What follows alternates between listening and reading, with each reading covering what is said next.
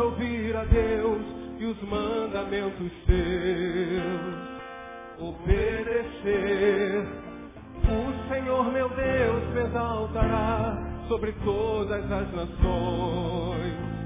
Onde eu passar, eu não correrei atrás de bênção. Sei que elas vão colocar a planta dos meus pés, sei que a minha bênção chegará. Bendito serei na terra, bendito serei. Quando eu profetizar, sei que a minha voz será a voz de Deus. Vamos a Romanos capítulo 16, amados. Nós temos conversado sobre este capítulo de Romanos já alguns domingos. Começamos uma série de palavras denominadas marcas de uma igreja saudável, marcas de uma igreja sadia. E nós tomamos por base o livro de Romanos, o, o- a carta de Paulo aos Romanos. E nessa série de palavras, essa é a quarta ou a quinta, na verdade é a quinta ah, na série desse sermão. Nós fizemos no início uma análise da igreja evangélica brasileira, da igreja instituição, do, do modus vivendi, do modus operandi dessa igreja. Fizemos ah, alguns comentários práticos de algumas práticas que a gente vê desenvolvida naquilo que a gente conhece como igreja evangélica no Brasil. E nós mostramos à luz da palavra alguns distúrbios quase patológicos que acontecem dentro de uma igreja evangélica, no, no, no- no escopo do mundo evangélico, do planeta evangélico no Brasil, e muitas vezes práticas que, desenvolvidas em nome de Jesus e ditas pelo mover do Espírito Santo de Deus, mas quando confrontadas com a palavra, elas são reprovadas. E a palavra é o nosso termômetro, a palavra é a nossa bú- bússola. A Bíblia diz que lâmpada para os nossos pés é a tua palavra. Então ela é quem, quem guia os nossos pés, ela é lâmpada para o nosso caminho. né? Então nós fizemos uma análise da igreja, mostramos algumas patologias crônicas, claras, óbvias, que só não vê realmente se a pessoa estiver cega, se a pessoa estiver adoecida na alma, se a pessoa não tiver nenhum conhecimento bíblico, se ele for completamente ignorante, ou seja, alguém que ignora completamente a palavra de Deus para viver ah, o que a gente vê acontecendo hoje. Em função dessas patologias, é que nós concluímos que a igreja no Brasil nunca foi tão grande numericamente, mas nunca foi tão insossa existencialmente. É uma igreja que cresce em número, mas é uma igreja que não influencia a cidade, não influencia a sociedade. À medida em que a igreja cresce, entre aspas, o número de salvos alcançados pela palavra, os que foram ah, marcados pela nova vida em Cristo Jesus, isso, entre aspas, cresce. A violência também cresce, a falta de misericórdia, a corrupção, a sem-vergonhice, a prostituição, todos os frutos da carne, da carne crescem também. Quando na verdade se o número de alcançados pela palavra está crescendo, ora, os frutos desses que estão sendo alcançados pela palavra deveria também crescer na cidade. O sal deveria salgar a terra, a luz deveria iluminar o mundo. Nós deveríamos exercer a nossa influência na cidade. Mas na verdade, toda vez que se fala de povo de Deus, se fala ou de escândalo, ou se fala de loucura, ou se fala de, alguma coisa pejorativa. Isso é, é- é uma questão lamentável para quem pensa a igreja, para quem anseia por ver uma cidade sarada, por quem gostaria de viver dias que, cujo sentimento comum é, não fosse o medo, porque o medo é o sentimento que nos une. Se há um, sentimento que rege a existência da sociedade brasileira, principalmente a carioca, é o medo. Nós temos medo. A gente anda na rua com medo. Se a gente entra na noite, a gente entra na noite com medo. A gente, com medo da morte, eh, se abstém de viver com intensidade. Com medo de morrer, a gente não vive. Com medo de morrer, a gente estanca áreas da nossa vida. Infelizmente, isso é a realidade da sociedade carioca. a nossa sociedade, a nossa terra está ferida. E a gente aprendeu, a, que está escrito na Bíblia desde sempre, palavra de Deus, que se o meu povo, que se chama pelo meu nome, se humilhar e orar, buscar a minha face, se arrepender dos seus pecados, então eu ouvirei do céu, perdoarei os seus pecados, e a consequência disso é que eu sararei a sua terra. Então esse texto deixa claramente claro que a cura da nossa terra depende da qualidade de vida do povo de Deus. Se o meu povo viver como se fosse o meu povo, então eu serei o seu Deus, e porque nós nos tornamos o que nós somos de verdade, a consequência disso se dá na terra. Eu vou sarar a sua terra. Agora, se a nossa terra está doente, a começar por aquela terra que está debaixo dos nossos pés, nossa casa, nossa família está doente. O resultado é que Deus não está podendo ser Deus para o seu povo. Não é porque Deus é incompetente ou está diante de impossibilidades. É que Deus não pode ser Deus para um povo que não é povo. Um Deus que um povo que parece, mas não é. Um povo que fala, mas não produz. Um povo que faz barulho, mas não tem conteúdo. Um povo que enche templo, mas esvazia o mundo. Um povo que é sal, mas é sal dentro do saleiro. E sal dentro do saleiro não serve para nada. O sal só vai ter a sua função quando a gente pegar o saleiro e colocá-lo para fora. Não é? Quando a gente sair daqui de dentro desse saleiro e Deus puder pegar esse saleiro aqui e nos espargir é? no mundo. E aí então ele vai poder ser Deus na nossa vida. E aí, uma vez que nós mostramos a doença da igreja, e a consequência dela é a cidade doente. Nós pegamos Romanos, a igreja de Roma, como exemplo do que seja uma igreja saudável, porque se você fizer uma análise eclesiológica no Novo Testamento, você chegará à conclusão que a igreja mais saudável do Novo Testamento é a igreja de Roma. E a gente pegou o capítulo 16 de Romanos para tecer alguns comentários, a, a, meu ver, à luz do Espírito Santo, à luz da palavra, sobre as marcas de uma igreja sadia, de uma igreja saudável. E nós aprendemos primeiro que uma igreja saudável, uma igreja sadia, uma igreja que, que, que tem saúde existencial, é uma igreja que, primeiro, ela é aberta, ela é generosa. Nós vemos em 1 e 2 de 16 de Romanos, quando Paulo diz que manda uma irmã Febe da igreja de Sencreia para a igreja de Roma, e Paulo diz assim, eu peço que vocês a recebam como convém ao santo e as ajude. Então, Paulo diz que a igreja de Roma era uma igreja que estava aberta para receber, mas não receber de qualquer jeito, receber com honra, como convém a um santo, e não somente receber bem, ajudar. Então, uma igreja saudável, nós falamos isso no, no segundo sermão, é uma igreja que tem braços abertos para qualquer tipo de gente.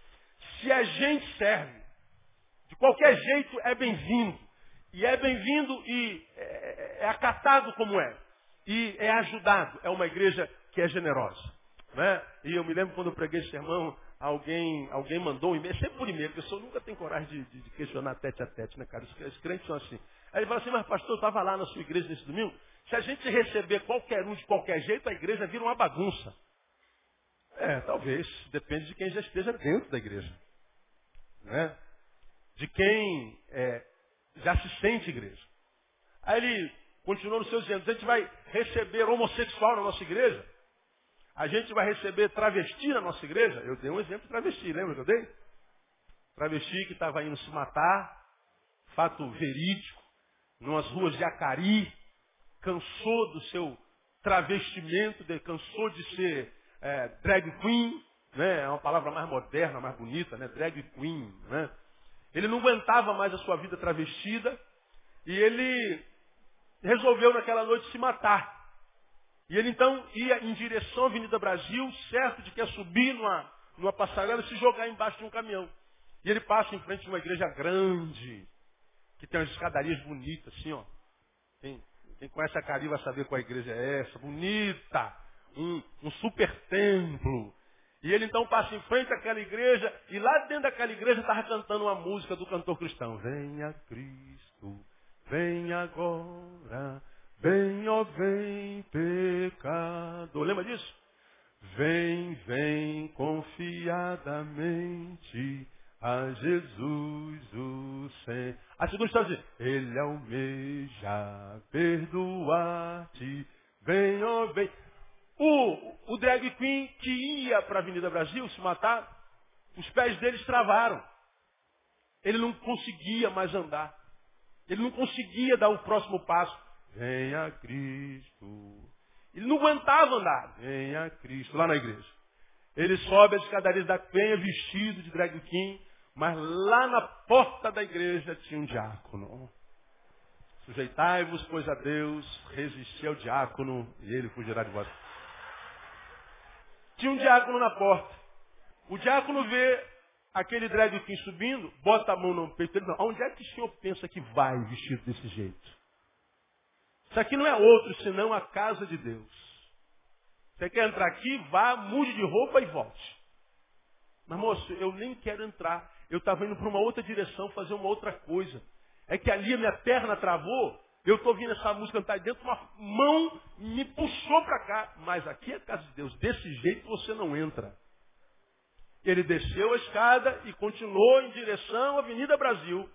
Vou ao meu intento, vou me matar. E ele continua o seu intento, chega mais adiante, 30, 40 metros depois, de uma igrejinha, aquelas portinhas, que cabe cinco pessoas dentro. E estava lá cantando uma outra música, eu contei essa experiência aqui. Esta obra é de Deus, ela não pode parar. Ó, tira a mão do meio, se não vai se machucar. Essa obra é de Deus, ela não pode parar. Olha só que coisa. Lá na frente o diácono tentou parar a obra de Deus. Lá na frente uma portinha, não tinha escada, não tinha nada. Ele, a perna dele trava de novo. Paralisou de novo, ele não conseguia andar. E ele falou, não, eu não vou, de novo não, eu já estou traumatizado, eu não vou. Mas ele não aguentou, ele teve que entrar naquela igrejinha. Quando ele chega na igrejinha, tem lá uma velhinha com coquezinho, aquele pessoalzinho com a perna cabeluda, aquele roupão, e ele já foi andando e falou assim, cara, você barrar de novo. Não, a velhinha o olha e diz assim, ô oh, meu filho, seja bem-vindo. Deu um abraço nele, entre e fique à vontade. Naquela noite esse homem se converteu e hoje ele é um pregador da palavra do Senhor. Eu vi dando esse testemunho. Pode aplaudir o Senhor porque isso é tremendo. Agora, escute o que eu vou lhe falar. Na primeira igreja, na primeira igreja, o que aconteceu foi o seguinte: alguém disse para ele, vá, mude e venha. Na segunda igreja, venha e mude. E a palavra de Jesus é sempre assim: venha e mude. Você pode vir como você tiver. Se se encontrar com Jesus, não permanece como está. Por isso a igreja tem que estar aberta para qualquer um. Se é gente, se apareceu lá, pode entrar, é bem-vindo. Aqui basta ser gente. Pode ser, pode vir boiolado do jeito que você tiver. Você pode vir fedido, pode ser mendigo. A igreja tem que receber bem. Se um dia, nós já falamos isso aqui com liderança e tudo, entrar alguém lá que não parece ser crente, pelo contrário, está drogado, está encaixaçado, está não sei o quê, algum crente se levantar daí, do lado dele, pega esse crente e põe para fora. Deixa o cachaçado lá, deixa o drogado lá, deixa o boiolado lá. Porque, como a gente tem dito aqui, irmãos, eu estou pregando para a igreja do Batista Betânia, se você quiser ouvir, você ouve. Se não quiser, ah, Deus te abençoe. Ah, nosso, nosso, nosso, nosso objetivo aqui na nossa igreja não é crente. A gente não quer saber de crente. Eu nem gosto de crente, eu não escondo de ninguém. E a nossa filosofia aqui, a gente diz quando a gente vai receber novos crentes aqui. Crente está salvo, não está? Quem é crente aqui? Eu sou crente, pastor. Você está salvo, amém ou não está? Amém ou não, igreja? Então, então se você está salvo, se vira. Arruma o que fazer na igreja, arruma o que fazer no reino. Porque a missão da igreja é com quem não é crente. Amém ou não, igreja? Então, igreja não existe para satisfazer crente. Igreja existe para ser aberta e generosa e salvar quem não é crente. nós pregamos sobre isso. Foi o que eu respondi para aquele diácono lá. Eu falei só, é, e o, cara era diácono, falei, né? O do e-mail. Eu falei só, mesmo o senhor sendo diácono, o senhor pode vir na minha igreja, o senhor vai ser bem recebido. É. Aí ele falou, obrigado, pastor. Tal. Foi bem isso que ele disse, não, mas tudo bem. Ah, aprendemos, em segundo lugar, que a igreja tem que ter austeridade espiritual. Esse, nos versículos 3 e 4, Paulo diz que ele tinha um casal de discípulos, Áquila e Priscila, que por amor a eles chegaram a expor a sua própria cabeça. Paulo está dizendo que uma igreja saudável, ela tem austeridade espiritual, ela tem entranháveis afetos de amor e de relacionamento. Uma igreja saudável conspira em favor um do outro. Aquila e Silas puseram sua cabeça por amor a Paulo. Hoje, nas nossas igrejas, a gente não consegue fazer cessar uma fofoca. A gente, quando fala do outro, é para falar mal. A gente, quando é, vai falar da igreja do outro, é para falar mal. Vai falar do pastor do outro, é para falar mal. A gente visita a igreja do outro, senta aqui na igreja do outro, fica olhando o que, tem de errado, para quando sair daqui falar lá para o outro o que, ele encontrou de errado aqui, esse miserável. E as nossas igrejas estão cheias dessas sinagogas de Satanás. A gente não sabe por que, que a igreja não salga a terra, por causa do caráter dos crentes. Que quando morrer vai num caixão o corpo, no outro a língua. Não consegue usar a boca para abençoar, ele não consegue vencer a tentação de quando for tentado a falar mal de alguém se calar. Na ideia evangélica, evangélica à luz do evangelho, de que se eu não posso abençoar alguém, amaldiçoar eu não vou. Mas enquanto a gente não conseguir essa saúde de conseguir ficar quieto quando a gente não concorda, de ficar quieto e, e, e para não ser vencido pela tentação de denegrir a imagem de alguém por quem Jesus morreu, de difamar o nome de alguém por quem Deus mandou seu próprio filho, e a respeito de quem Deus disse assim, ó, quando fizerdes a qualquer um desses meus pequeninos, vocês estão fazendo a mim. Quando você fala mal de um irmão, quando você amaldiçoa um irmão, quando você empresta tua língua para o diabo para denigrir a pessoa de um irmão, saiba que você está fazendo para o próprio Deus. E esse irmão, como todos nós, está debaixo da bênção de Abraão e Deus disse a respeito dele, amaldiçoarei os que te amaldiçoarem. Então toda vez que um irmão, isso não é raro, isso é fator comum, raro é a gente falar bem. Quando um irmão fala mal do outro, da igreja do outro, quando impinge a tua opinião, de forma pejorativa, você está traindo maldição para a sua vida. Não gostou? Não pode falar bem? Cala a boca. Porque falar, quando você vai falar só para criticar por criticar, porque quem critica tem que dar é, suporte, tem que dar sugestão. Pastor, eu não gosto dessa planta verde aqui. Ok, o que, que você propõe? Propõe uma planta vermelha. Compra a planta vermelha e põe aqui. Vai comprar uma planta vermelha? Não, então cala a boca, irmão. Cala a boca. E curte a planta verde. É assim que é. Austeridade. Terceiro, visão ampla do reino ou do corpo de Cristo. Nós vimos aqui nos versículos 1, 2, 4, 16, que a igreja de, de Roma, ela tinha informação de outras igrejas, dava informação para outras igrejas. Era uma igreja que não se ensimesmava, não se denominacionalizava, ela não lutava por um reino próprio. Ela não era uma igreja batista que luta para fazer crescer o reino batista. Ela não é uma igreja, uma Assembleia de Deus que lutava para fazer crescer a Assembleia de Deus. Era uma igreja presbiteriana que lutava pelos presbiterianos e não sabe que na verdade estava dividindo o reino. Era uma igreja que tinha informação ampla do corpo de Cristo. Todas as igrejas vos saúdam. Todas. Todas. Hoje a gente passa do lado e vira cara. A gente quase posta no chão do irmão que não é da nossa congregação. É horrível, é diabólico. E hoje eu queria dar uma, falamos ainda no domingo passado, é uma igreja com história. Versículo 5 fala dos que estavam no reino antes de Paulo. E nós falamos no domingo passado como é que a história da igreja evangélica é extremamente diabólica. Como nasce uma igreja evangélica hoje? 99% delas nasce por divisão interna. 99% das igrejas são filhas de rebelião. 99%. Faça uma análise histórica da igreja evangélica no Brasil e pergunte quantas igrejas evangélicas cresceram por estratégia missionária. Os pastores de uma região sentaram como amigos e irmãos, fizeram um mapeamento da região, descobriram onde é que tem menos igreja.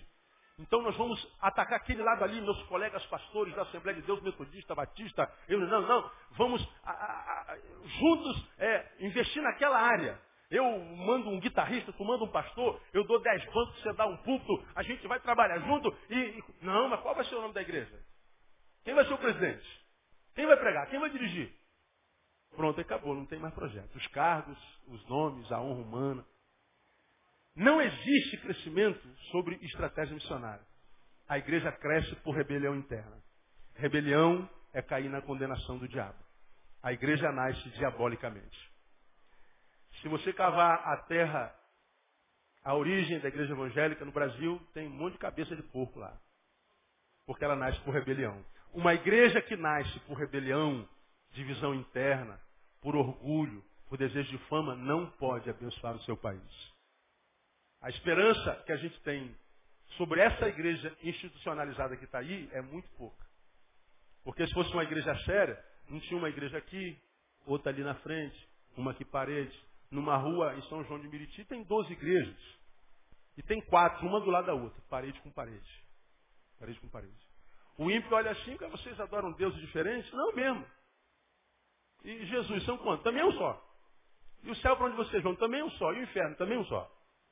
E por que você não junta tudo e faz uma igreja só? A resposta é porque a gente não se suporta. É por isso. A gente compete. Essa é a história da igreja. Por que, que a igreja não abençoa? Por causa da história dela. É maligna. Não digo isso com alegria nenhuma, com sabor nenhum, digo com muita tristeza. Mas é verdade. Hoje, uma nova marca de uma igreja saudável para mim, além de ser uma igreja com história, é que essa igreja é uma igreja serva. A gente vê isso em alguns versículos aí do capítulo 16. Quando você vai lá no versículo 3, olha lá, amado. Olha que coisa interessante. Saudai a Prisca ou Priscila e a Áquila. Paulo diz, meus o que? Leia para mim. Cooperadores em Cristo. Meus o que? Cooperadores. Vamos ao versículo 9. Saudai a Urbano, nosso o quê? Cooperador em Cristo. Nós vamos lá no versículo 12. Saudai a Trifena e Trifosa. que mais leiam? Que trabalham no Senhor. Saudai a amada de que muito o quê? Trabalhou. Trabalho, trabalho, trabalho, cooperação, cooperação, cooperação, serviço, serviço. Uma igreja saudável é uma igreja que serve. Paulo, quando encaminha Febe para a igreja de que é da igreja de Sencreia para a igreja de Roma, ele encaminha para lá porque sabe que aquela igreja é uma igreja que não se configura só no ajuntamento. Aquela igreja não é, como eu costumo dizer, um holograma. Ela não é uma imagem projetada para inglês ver. Ela não é uma imagem, um, um, um, prédio bonito, um prédio luxuoso, de gente muito bem vestida, para que os que a adentrem ou a visitem olhem para eles e caramba, que igreja próspera, que igreja abençoada, que igreja bonita, que louvor maravilhoso. Não. Uma igreja saudável, ela vai além da sua aparência. Aliás, nem aparência ela precisa ter. O que, que é aparência, irmão? A gente já está orando aqui na nossa igreja, porque o projeto do tempo definitivo já está nascendo, eu já estou grávido dele, você quer saber. Aliás, nós estamos grávidos do tempo definitivo. Esse ano, a gente completa 10 anos nesse tabernáculo. Você pode dar glória a Deus por isso, amado? Dez anos. Esse tabernáculo veio num momento desesperador da nossa igreja. A igreja cresceu. Saímos daquele templo de 150 para cá. E era uma coisa rápida. A gente tinha que dar um jeito, porque a gente estava fazendo culto no, no, no ar livre, chovia, não tinha culto. Tinha que dar um jeito. Deus deu essa visão. Hoje nós temos 12 propriedades ao redor e só falta comprar mais umazinha. Eu falo isso todo culto. Aí eu olho para aquele, olho para aquele murozinho azul ali. Só falta esse murozinho azul aqui, só esse, irmão. Só o que está ali do outro lado. Comprada essa casa aqui, o templo começa. Aí conversando com alguém essa semana, eu falei, pastor, vamos fazer um, um, um templão assim, um templão com, com poltronas assim, é, acolchoadas, vamos fazer um negócio de, de granito, de mármore de Carrara. Irmão, vamos fazer um negócio bonitinho, vamos fazer um negócio arrumadinho, né? fazer um negócio bacaninha, tal, vai ter ar-condicionado, como vocês sonham, essa coisa toda, né? Mas não vai ser de mármore de Carrara, não. Ah, pastor, a gente está aqui nesse barraco há tanto tempo, né? Esse barraco é, é na panela velha que faz comida boa, irmão. Quem desprezará o dia das pequenas coisas, né? Lê Zacarias, tal. Quando tem que fazer um negócio, não, não, não é mega. Por uma simples razão, irmão. A gente está na frente de uma favela.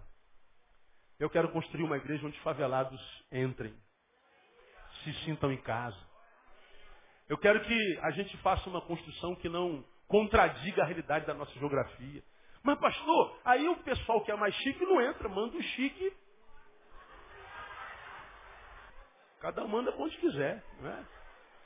Porque você sabe que na realidade do nosso contexto, do mundo evangélico, fala-se muito em empresários, fala-se muito corrente dos empresários, culto dos empresários. Reunião dos empresários.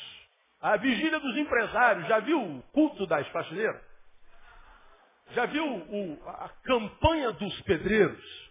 Já viu a vigília dos guardadores autônomos? Não tem. Nós queremos os empre... nós precisamos alcançar os empresários. Por que, que a gente quer alcançar os empresários? Porque o empresário é melhor do que o desempregado? Não é, irmão. É porque se a gente alcança os empresários, a gente vai ter recurso. Diga para mim, o recurso de uma igreja vem de empresário? Quem é que dá o recurso para a igreja, irmão? É Deus. A igreja não precisa de empresário, desempresário, de rico, de meio rico, classe média. A igreja precisa de servo. Se o servo for servo, ele pode ganhar salário mínimo, o dinheiro dele, Deus vai multiplicar a 100 por um e não vai faltar recurso. Então a gente quer ter uma igreja que seja muito mais do que uma aparência, fazer um, uma catedral para que o, o, empresário de Copacabana venha. Não precisa vir empresário de Copacabana, pode vir a dona de casa do Jardim Novo. Pode vir o faxineiro de Santa Cruz da Serra. Mas pastor, esse pessoal dá dízimo pequeno, mas dá dízimo. E quem multiplica é o Senhor. Então, nós queremos ter uma igreja, mas que seja uma igreja onde o humilde entra. Se o rico for humilde, ele entra. Se o empresário for humilde, ele entra, ele entra aqui nesse barraco. Como disse o irmão. Tem um monte de riquinho aqui na nossa igreja, não é disso? Um monte de doutor, um monte de empresário. Agora, ache-os aí no meio. Veja se tem cara de rico. Veja se tem cara de doutor. Veja se investe na aparência. Veja se é metido a besta. Veja que porque tem, quer ser tratado diferente daqueles que não têm. Não tem. Você não acha ele na igreja. Porque é humilde. Então, uma igreja, ela precisa ir além da sua aparência. Ela precisa ser mais do que um prédio, ela precisa ser serva. Ela precisa ser uma igreja que serve, uma igreja que tenha capacidade de estender a mão e abençoar o pobre. Tivemos muito problema no ano passado, retrasado, como nós reestruturamos o Ministério de Ação Social, investimos algumas centenas de reais ali naquele prédio, onde vai funcionar toda a atividade social da igreja, médico, dentista, a, a, auditório para palestra para a comunidade, a academia já funciona, tudo que você imagina na área social de serviço à comunidade vai ter lá. E muitos ficaram muito melindrados, porque, ah, mas pastor, mas para que isso? A gente está gastando dinheiro nisso, é porque a igreja servir. A igreja não pode ser o resultado de uma reunião dominical. Nós precisamos alcançar o homem todo. Durante muitos anos, nós, enquanto igrejas, fomos treinados para ganhar almas para Jesus. Almas, já preguei sobre isso aqui. A gente ia para a rua para ganhar alma. E alguém levantava a mão e a gente disse, a alma desse já está ganha. É, a alma, se morrer agora, vai para o céu. Mas esse camarada está desempregado. Enquanto não morre, passa fome. Essa moça está em depressão. Se morrer, vai para o céu. Seria um bom negócio. Porque em vida ela está em depressão e não tem quem ajude, não tem quem estenda a mão. O outro está internado no hospital, a gente não vai lá dar uma moral, dar uma bola. Aliás, essa semana eu fui visitar o Leandro. O Leandro é um novo convertido da nossa igreja, é aidético. Está em estado bem avançado da sua, da sua enfermidade. Essa semana eu vou visitar o Leandro e eu espero chegar e encontrar o Leandro abatido, como sempre, mas como, como sempre se vê um, um, um, uma pessoa que está em estado terminal, digamos assim. Eu chego lá, o Leandro, o Leandro está sem os dentes da frente, viu lá, mamãe? Caiu os dentes do Leandro todo. E o Leandro me vê, ganha um susto. Pastor Nery, o senhor aqui? Eu falei, sou eu. É o senhor mesmo? Sou eu. Não acredito, sou eu. É a segunda vez que eu venho, mas outra vez você estava entubado. Você estava muito ruim, agora você está bonito, o que, que houve? Falei, ah, pastor, o senhor, o senhor não tem noção de como eu estou feliz. O Leandro começou a falar de como foi fácil passar pelo que ele passou dessa vez. Pastor, da outra vez eu não conhecia Jesus, dessa vez eu pensei que ia ser pior ainda, mas foi fácil. Eu falei assim, que bom, Leandro, ouvir dizer, pastor, eu estou bem. Eu não queria nem ir embora para casa, aqui eu estou bem, estou sendo bem tratado, estou feliz, estou alegre. Eu falei, meu Deus, às vezes, às vezes minha unha encrava, eu tenho vontade de morrer, de matar uns dez. Né? Você faz a chapinha, a chapinha não funciona, o cabelo continua duro, pronto, teu dia acabou. Né? Você ganha uma fechada na rua, você quer matar o cabra. Né? Se teu marido chama, Pô, você está gordinho, amor, pronto, acabou. Você está um ano de depressão, quer morrer. Eu chego lá, o camarada tem AIDS. Não está conseguindo ficar em pé, ele não está conseguindo ficar em pé.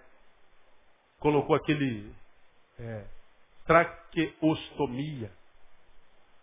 Ele fala contigo, bota a mão aqui sorrindo o tempo inteiro. Eu falei assim, Leandro, você acredita que Deus pode curar? Ele falou exatamente para mim, pastor, eu acredito, mas eu não peço para Deus ter sido curado. Eu não preciso mais ser curado. Aí eu falei, Senhor, isso é o Evangelho. Se o Senhor me der a bênção, amém. Se não der, amém também. O Senhor o deu, o Senhor o tomou. Bendito seja o nome do Senhor. Eu não preciso de bênção para ser feliz. Eu já tenho o abençoador. É o que ele disse. Fui visitar o Leandro para abençoá-lo, saí do Leandro abençoado. Saio do Leandro, que está lá no Pedro Ernesto, eu vou lá para o fundão, visitar a irmã Norma. Chego na irmã Norma, a irmã Norma tem 60 e poucos anos, está com câncer, estado avançado. Chego na irmã Norma, a linguagem é mesmo. Pastor Neil, sou eu. A pessoa surpreende. Que bom que o senhor está aqui. Como é que a senhora está? Pastor, reinando em vida em Cristo Jesus. Vem conosco. Falei, Jesus. Vem conosco. É nosso lema. Isso é evangelho. Se tudo vai bem, eu estou bem. Se tudo vai mal, eu estou bem também. Porque a nossa alegria não está firmada no que a gente vê. Está na relação com Deus. E a relação com Deus se estabelece no serviço. No serviço. Por que, que muitos crentes igrejas não, não conseguem ver do seu interior fluir rios de água viva? Porque quando entram numa igreja, não entram para servir, entram para ser servido. A maioria de nós, quando entra numa igreja, entra pensando no que Deus pode fazer por mim. A gente vai para uma igreja, aquela igreja é uma bênção, aquela igreja tem um pastor do fogo, lá tem irmão do reteté, lá tem a profeta, tem um profeta. Nós, quando vamos até os homens e mulheres de Deus, vamos aos homens e mulheres de Deus, porque nós esperamos que o Deus daquele homem, daquela mulher, vai fazer alguma coisa por mim. Ou seja, ele vai me servir. A gente vai para Deus porque está triste, Deus vai me dar alegria. A gente vai para Deus porque está doente, Jeová Rafa vai me curar. Eu estou em guerra, vou para Jeová ah, ah, que vai me dar paz. Jeová Shalom. Estou passando por tribulação, por guerrilha, vou para os braços de Jeová que Sebaô, Deus dos exércitos, Deus de guerra. A gente vai para Deus para por Deus sermos servidos. Quando a saúde se estabelece no oposto, é no servir. Eu tenho ensinado aos irmãos aqui desde sempre. Porque aquele crente, aquela igreja que pretende ter bênção de Deus, precisa ser bênção em Deus. Porque quem é bênção não precisa pedir bênção, ele o terá. É a dinâmica da bênção. Agora, por que, que nós temos uma multidão de gente que se diz igreja, mas na verdade é frequentador de templo? Porque é uma multidão que vem para ser servido, para ser abençoado, e sendo abençoado, diz que vai dar o testemunho da bênção. Deus não quer que você dê testemunho, Deus quer que você estenda a mão, Deus quer que você compartilhe a bênção. E a pergunta que a gente sempre faz é o seguinte, você hoje é bênção na vida de quem? Seus irmãos aqui na igreja dizem, poxa, o irmão João é uma bênção. Por que você acha ele uma bênção? Ah, pastor, quando ele ora eu me arrepio toda. Pastor, a irmã fulana é uma bênção. Uma fulana é uma profeta. Quando ela fala, acontece mesmo. É o fato de acontecer, significa dizer que foi Deus que usou. Lembra que eu preguei aqui alguns anos atrás? Qual a diferença da adivinhação para a profecia?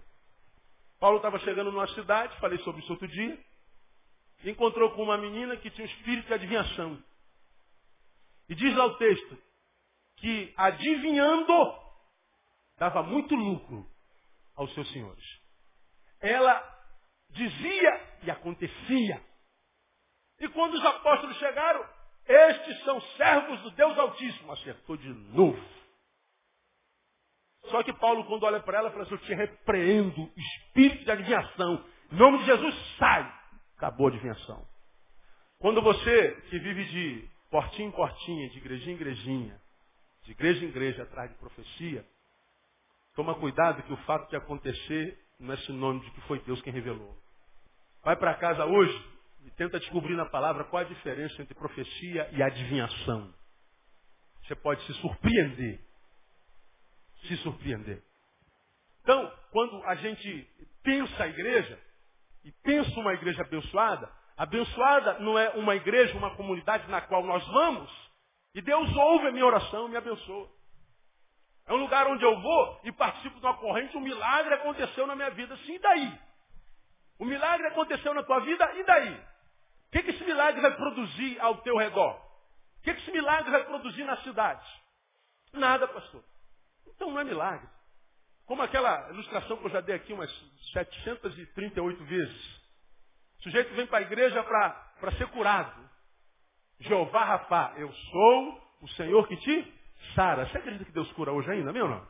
Quantos creem que Deus cura hoje? Eu creio, pastor. Dá uma catucada no teu irmão e fala assim, ó, cura mesmo. Ele cura. Por uma simples razão, ele é o mesmo ontem, hoje e o será eternamente. Deus que curava, cura e vai curar até o dia de Cristo Jesus. Ele cura. Agora, quando muitos de nós vêm para a igreja por causa da cura, muitas vezes a gente vem, ó, doente, estamos indo para o inferno doente. Lembra disso, lembra? E a gente passa pela igreja e é curado. E agora, nós que estávamos indo para o inferno doentes, estamos indo para o inferno saudáveis. Mudou alguma coisa? Não, mudou o modo de ir, mas não o destino. Você está cansado de andar a pé, ou não aguenta mais o teu fusquinha. Vem para a igreja para a campanha da prosperidade. O que, que você quer de Deus, meu irmão? Eu quero um Sentra. Quero um Ford Fusion. Pode ser um, um New Civic, não tem problema. Tem um Vectrazinho serve. Eu sou humilde. Pode ser um, um Space Fox. Né? Tu estava indo para o inferno a pé. Está vindo para o inferno de fusquinha. Passa pela campanha da prosperidade consegue um Ford Fusion. Está vindo para o inferno de fusquinha, vai para o inferno de Ford Fusion. Chega mais rápido no inferno.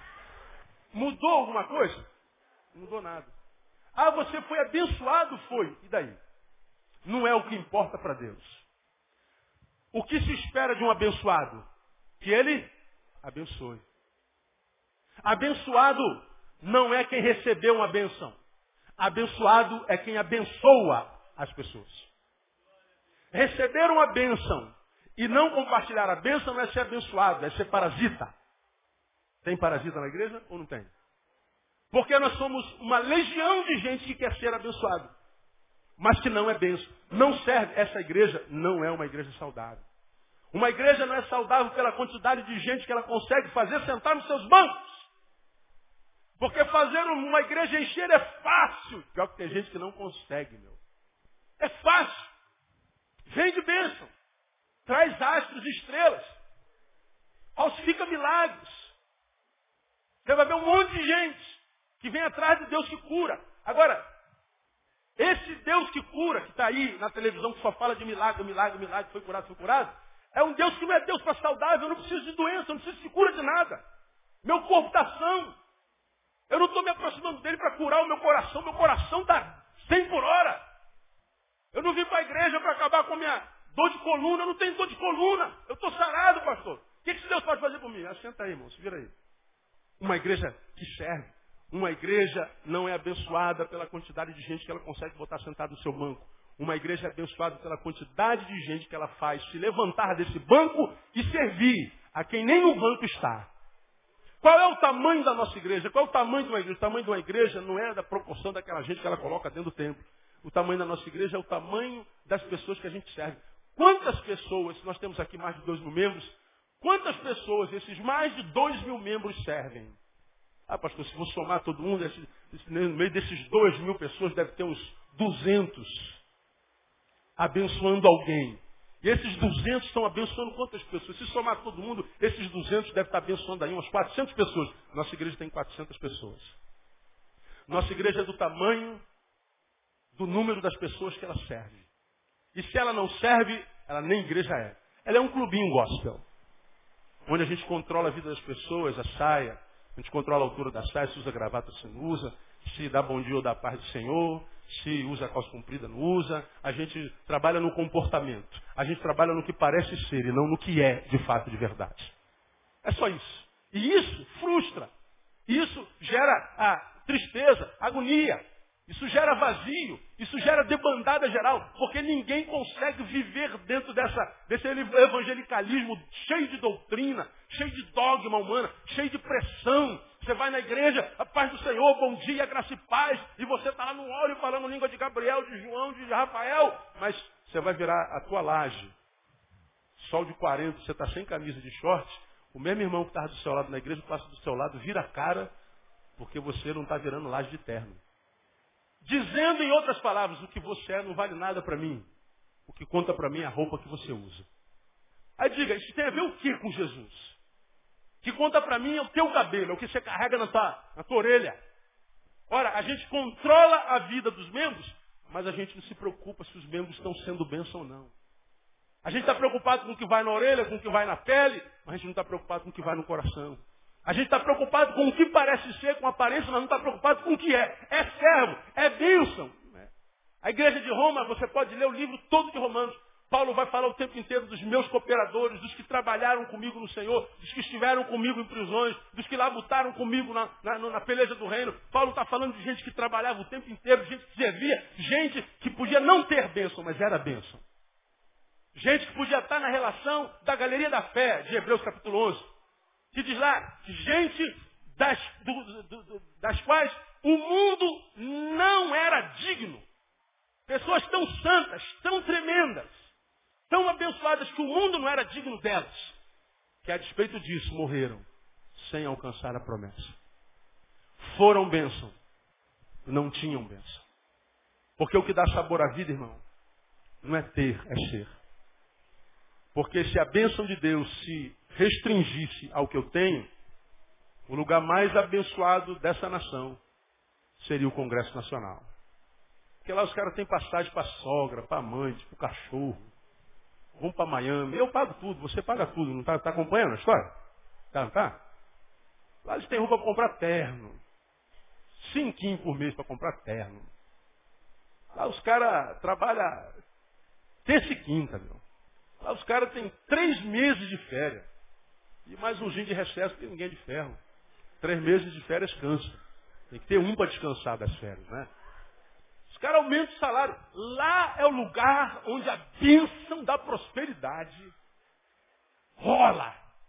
Quer ser abençoado prosperamente? Candidate-se. E você vai ver. Agora, leia o coração dos caras. Leia o coração dos que têm posse. Agora, muitas vezes a gente sobe aqui no morro, vai lá no alto, a pessoa não tem nem piso no chão. Você encontra a paz de Deus que excede todo entendimento naquela casa. Não estou fazendo apologia da pobreza. Eu estou dizendo que a riqueza não é sinônimo da bênção de Deus. Deus pode abençoar com riqueza, mas nem toda riqueza é sinônimo da bênção de Deus. A bênção de Deus se configura no serviço. Esse texto diz que aquela igreja era uma igreja que servia, uma igreja que compartilhava. Porque uma igreja que só recebe é uma igreja menina, uma igreja bebê. Só bebê recebe o tempo inteiro, sem compartilhar. Então, amado, você que está aqui hoje, Dependente de qual igreja você congregue, de qual lugar que você é, sirva ao Senhor, você tem que entender o seguinte, quer passar pelo reino sem se decepcionar com o reino de Deus, muito menos com Deus do reino, tenta mudar a tua visão evangelicalista e tenta formatar dentro de você a, a, a mente de Cristo, que disse, eu vim para servir e não para ser servido. Eu sou abençoado não a proporção do que eu peço, mas a proporção do que eu sirvo. A bênção eu terei a proporção do quanto eu sou. Ter ou ser, ser para ter. Quando eu sou, então eu tenho.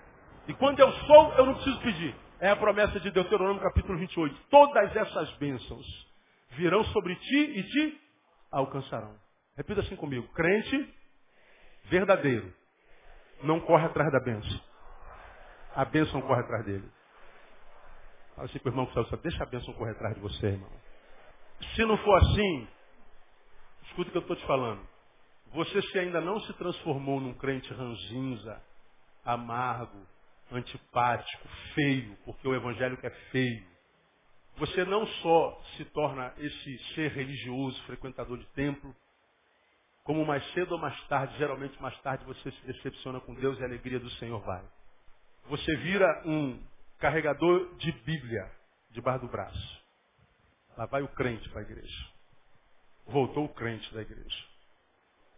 Vai o crente para a igreja. Voltou o crente da igreja.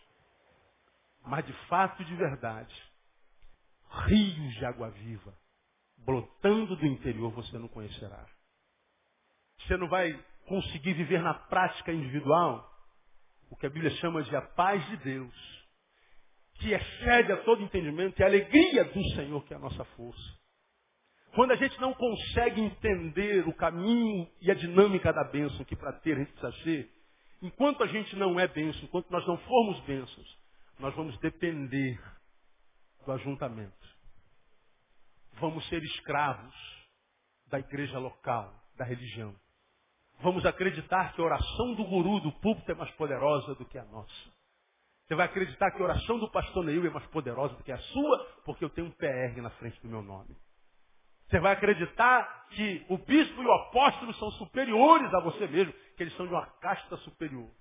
Você vai depender da oração deles. Você vai sentir Deus só quando tiver no ajuntamento. O teu Deus é o Deus do domingo, mas não é Deus na segunda-feira. A alegria de Deus que você vai ter, vai ter enquanto canta corinho ou cânticos na igreja. Mas você não vai viver a experiência de acordar segunda-feira com a mesma unção com a qual acabou o culto domingo. Você não vai ter a alegria de ver na adversidade, quando o inferno estiver se levantando contra você no caminho, quando o teu patrão chegar no trabalho, um demônio no corpo, te perseguindo, te mirando, te acertando, e ainda assim ter paz dentro de você. Você não vai saber o que é viver nesse mundo cão sem ser deformado no seu caráter. Você não vai saber o que é ver a maré caminhando de mal a pior e você ter de Deus a unção de remar contra a maré. Ver mil caindo ao teu lado, dez mil teu direito, você não sendo atingido na alma. Como aconteceu com Leandro. Leandro está com AIDS no corpo, mas a sua alma está completamente sã. Não tem nenhum fio de doença. Ele pode morrer aidético, vai morrer sem ter estado doente um só minuto da sua vida. Agora outros, como nós, temos saúde no corpo, doença na alma. E que adianta esse corpo se a alma está doente? Você se olha no espelho e diz assim, que porcaria que eu sou. Que vida maldita. Que farsa é a minha fé, a minha existência. Todos na igreja pensam que eu sou isso tudo mesmo. Todo mundo ama a minha imagem. Todo mundo ama o meu discurso. Todo mundo ama a minha oração. Todos me pedem para orar. Vem de longe para que eu ore por ele. Eu vejo pessoas sendo abençoadas através da minha oração, mas a minha oração, quando é para mim mesmo, parece que Deus não responde. A gente tem que viver uma farsa. Irmãos, nós vivemos um tempo de farsa. E os que estão sendo deformados e passam a viver uma vida farsante, tem que entrar no discurso. Mas pastor, todo mundo faz isso. Teu nome não é todo mundo, irmão. Deus lhe deu um nome. E o seu nome está tatuado na palma da mão de Deus. E não tem todo mundo lá. Se todo mundo faz o problema de todo mundo, como você não faz parte de todo mundo, você tem que fazer a vontade de Deus onde quer que você esteja. E a vontade de Deus é que nós sirvamos. É que nós sejamos bênçãos. É que nós sejamos sal, luz do mundo, não da igreja. Porque para ser crente, para ser de Deus aqui dentro, bota uma gravata, fala uma linguinha, faz uma oração bonita, treme a voz. Ixi, pronto, você vira presbítero. Dois meses. E quando acaba o culto? Quando você vai para casa sozinho. Quando você põe a cabeça lá no travesseiro, não tem ninguém te vendo. Quando você está sozinho consigo mesmo. Você não espera ver Deus lá contigo? Você está satisfeito com Deus do culto? Te basta o Deus do ajuntamento, o Deus do domingo? Te basta o Deus da campanha? Esse Deus que a gente busca para pedir? Esse Deus é um Deus muito pequeno.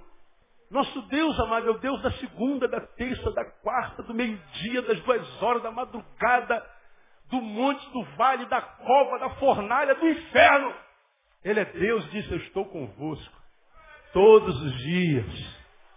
Andar com esse Deus é querer sentir a sua presença e quando não sentir, ainda assim saber que Ele está lá, porque Ele disse que estaria. E uma vez que a gente sabe que Ele está lá, que vem o inferno que o mundo desabe ao meu redor. Eu sei quem tenho crido, que por fim se levantará. Foi o que disse Jó. Uma igreja saudável é uma igreja serva. Uma igreja saudável é uma igreja que serve. Uma vida saudável não é uma vida que recebe bênção, uma vida que compartilha bênção. Abençoado não é quem tem, abençoado é quem é. Abençoado não é quem é servido, abençoado é quem serve. Abençoado é quem faz diferença na vida de alguém. Abençoado é quem passa pelo caminho e é notado no caminho por causa do bem que esparrama. Esse é um abençoado. A minha oração tem sido, irmãos, ao longo desses anos, que a gente esteja uma igreja muito além da aparência, porque vocês já viram que com aparência a gente não se importa nem um pouco. O que, que dizem para nós não vale absolutamente nada. O que, que os crentes pensam, dizem, não vale nada para mim. O crente está salvo, então vai para o inferno. Né? Agora a gente quer ser o que a gente é no coração de Deus. E quando a gente tem Deus no lombo, como diz um amigo meu, esse crente ele é um crente atraente. Ele não é um crente repelente.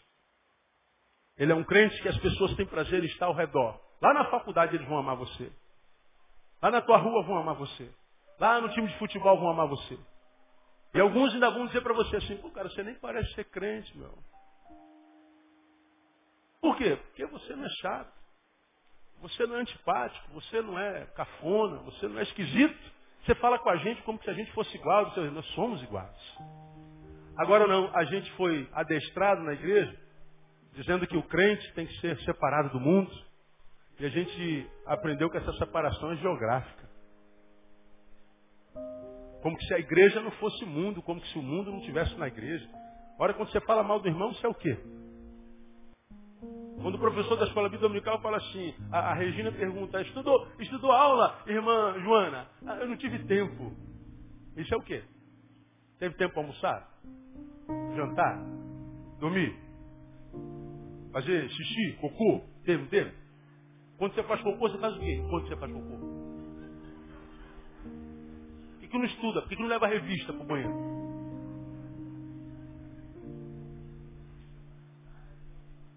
É, irmão. Mas eu não tive tempo, isso é mundano. Por que, que não veio à igreja? Ah, mas eu estava muito cansado. É, claro, foi pro show ontem, chegou duas horas da manhã. Não sacrifica o. Isso é mundano. Quando a Bíblia fala que nós não podemos, devemos ser separados do mundo, é separado nos valores dos princípios nas intenções. Porque se o mundo jaz no maligno, só existe uma forma de tirar o mundo do maligno. É indo na autoridade do Espírito onde essas pessoas jazem no maligno. É estando no meio deles, sendo sal no meio da carne. Pastor, a carne vai estar em processo de putrefação. Não. Há sal aqui nesse lugar. O sal preserva. Quem é o sal da terra? Diga eu. Diga nós. Mas nós estamos dentro da igreja, dentro do salão. O sal tem que andar no meio da carne, colar na carne. E a carne nem sabe que a gente está nela. Quando alguém vai comer a carne, diz que carne saborosa. É, tira o sal da carne para ver se a carne é saborosa. Não existe carne saborosa. Quem dá o sabor é o sal. A carne pode ser a mesma. Se tu botar na boca não tiver sal nenhum, Todo mundo, qualquer pessoa vai falar o quê? Está sem sal. Carne sem sal. Por que, que as pessoas estão se matando dizendo que a vida não vale nada? Vida sem sal. Porque maridos e mulheres estão acabando com a família com tanta facilidade? Família sem sal. Por que, que pessoas estão matando e se matando sem sal? A terra está sem sal, nós somos o sal da terra. Está na hora da gente crescer, deixar de ser menino, ter coragem de misturarmos-nos com o mundo, sem medo de nos tornarmos mundanos. Porque o medo de nos tornarmos mundanos é o que nos afasta do mundo e que faz com que Satanás tome posse dele. O problema não está no mundo, está na qualidade de vida que a gente vive. Porque se você sabe quem você é no Senhor, você pode estar em qualquer lugar que o Senhor vai te usar e você vai ser uma bênção. Qualquer lugar. Essa é uma, é uma, uma, uma coisa assim muito clara, por exemplo, irmão, estou terminando. No, no, ministério, por exemplo, motociclismo. Motociclismo, a gente não pode chegar no meio dos caras falando de Jesus. Eu quero falar de Jesus para você. Quero falar do amor de Deus. Se você não aceitar Jesus, você vai para o inferno. Olha, não, não, fala nada. Não se... Pastor, quando vocês vão lá, vocês fazem o quê? A gente não faz nada. Mas como? Não vai fazer nada, não. A gente não vai fazer, a gente vai estar. Mas você fica lá só no meio não faz nada. A gente conversa. Sobre Jesus não, sobre moto. Sobre Flamengo, fazer o quê, né? Botafogo. Mas não fala de Jesus só quando eles perguntam. E se não perguntar, a gente come, bebe e vai embora sem falar nada. E a gente faz isso um, dois, três, quatro anos. Vira e mexe, tem um cara, vocês estão com a gente há tanto tempo, vocês nunca enfiaram Jesus na nossa goela. Jesus não entra pela goela, ele entra pelo ouvido. Eles começam a perguntar sobre Jesus. Eles querem saber como é que é. A pergunta crassa. Quem, quem tem um escudo aqui? Quem tem uma camisa do pregador no caminho? Zé, tá de escudo? Corre aqui, rapidinho. Bora, coronel. Hop, hop, hop, hop. Um, dois, um, dois, um, dois, um, dois, um, dois, hop, hop. Então, pergunta crassa no meio deles. Aqui de costa. Ô, Zé, o que, que significa esse IBB aqui? Cara, não tem um lugar nesse mundo que a gente vai, que alguém lá em Florianópolis perguntaram, ô, ô Neil, o que, que significa IBB? Ah, tu quer saber? Eu faço. Simples. Nós somos os pregadores do caminho. Estamos no caminho, tá vendo aqui? Uma estrada. Estamos no caminho pregando aquele que disse, eu sou o caminho. O nome dele é Jesus. Que morreu numa cruz, meu brother. Tá vendo? Mas que é porque é de Jesus, a cruz está vazia porque ele venceu a morte. Nós pregamos de Jesus. Pregamos debaixo da autoridade da Igreja Batista, uh, debaixo da autoridade da Igreja Batista Betânia, iluminados pelo fogo do Espírito Santo. Isso arrepia a gente na hora, irmão. Pô, que legal, cara. Pô, que bacana. Eu não sabia que tinha isso tudo. Tem, sabe por quê? Porque Jesus é que essas paradas, né, cara? Jesus e pai, e pai bola, pum, tá. É só isso, obrigado, Zé. É só isso. Quer aceitar Jesus agora, irmão? Não, não tem apelo, irmão. Não tem apelo. O cara vai embora e fala assim, pô, aquele pessoal é gente boa. No outro encontro, e aí, meu brother, beleza? Ô, cara, como é que tá? Senta junto na mesma mesa, come churrasco. Bate-papo. O que está acontecendo? Nós estamos ganhando o sujeito para nós. Depois a gente ganha para Jesus. Porque é muito mais fácil evangelizar um amigo do que um estranho. Precisamos ganhar para Jesus, precisamos ganhar para Jesus. Não ganha para si. Ganha para você, faça uma amizade nova. Deixa de ser apaixonado por você, pois cara, a gente boa nem parece ser crente, é pastor mesmo, você é pastor mesmo. Aquele que sobe lá, microfone, sou, cara, expulsa até demônio, cara. Não acredito, acredite. Eu não acredito. Faz casamento, faz casamento, faz tudo. Rapaz, que legal. Ganhei. Quando a gente ganha para nós, depois a gente ganha para Jesus. Pastor, eu não sei evangelizar. Não precisa saber evangelizar. Você é a carta. Eles só precisam ler a sua vida, só isso. Eu não sei falar, cala a boca. Seja. Se você simplesmente for, eles leem. Se eles gostarem do que leram, eles vão se aproximar de você. Por que, que não se aproxima do Evangelho? Porque o Evangelho é feio, ele é antipático. Ele não se mistura com o mundo. Ele não sorri, ele não se alegra, ele não curte. Ele não sabe nada da cultura do seu estado, não sabe nada de música, não sabe nada de nada. Conversar o que com ímpio? Ele não sabe nada.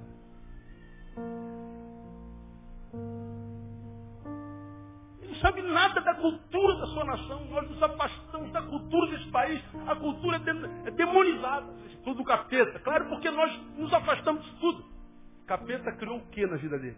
Aquela coisa. Ele não é dono nem da casa dele, porque a Bíblia diz que Jesus foi lá e tirou a chave do inferno na mão dele. Aí ele mora de aluguel. Aí a gente diz que a cultura do diabo, que o, o judô é do diabo, a capoeira é do diabo, a, a música do diabo, tudo, nem a casa do, do cabra é dele. Abençoado não é quem tem, abençoado é quem é. Abençoado não é quem recebeu uma bênção, abençoado é quem compartilha a bênção. E quem compartilha a bênção, receba, minha igreja, nunca ficará sem bênção. Seja uma bênção. E todas as bênçãos que você precisa vão cair na tua cabeça. Você vai ser atropelado por uma carreta de bênção. E esse atropelamento é uma bênção. Agora, enquanto você ficar entre e sai, entre e sai, a Bíblia debaixo do braço, aleluia, vai e volta. Igreja, igreja mas não abençoa ninguém, irmão. Vai continuar. Igreja, igreja é casa, casa, igreja é casa. O marido te odeia, não vem na mulher. Então, teu filho não te acompanha, vem para a igreja de jeito nenhum. Quando vai, vai para a igreja do outro. Se não vai para a tua, não vai. Ah, pastor, por mim, o diabo está usando minha família. Não, o diabo está usando, não é bem a sua família, não. Aí fica com raiva da gente. Quem tem entendimento, entenda. Quem tem ouvidos, ouça o que o Espírito diz igreja. Sê tu uma benção. Vem, vamos aplaudir o Senhor, ficar em pé.